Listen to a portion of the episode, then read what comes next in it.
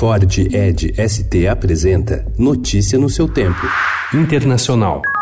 The question is that this bill be now read a third time, as many of that opinion will say content, content. the contrary not content, the contents have it.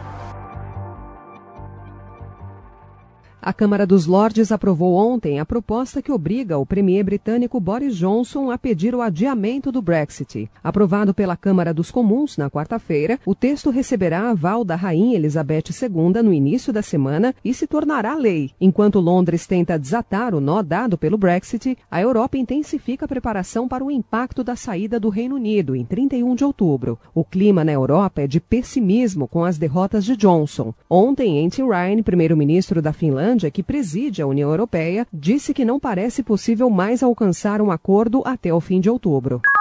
O sistema bancário da Venezuela sentiu nesta semana mais um impacto das sanções econômicas dos Estados Unidos contra o governo de Nicolás Maduro em um setor da sociedade diretamente ligado ao presidente, as Forças Armadas. O banco criado para atender os militares, o Banco da Força Armada Nacional Bolivariana, Banfamp, teve os serviços de cartões de crédito suspensos pela Mastercard.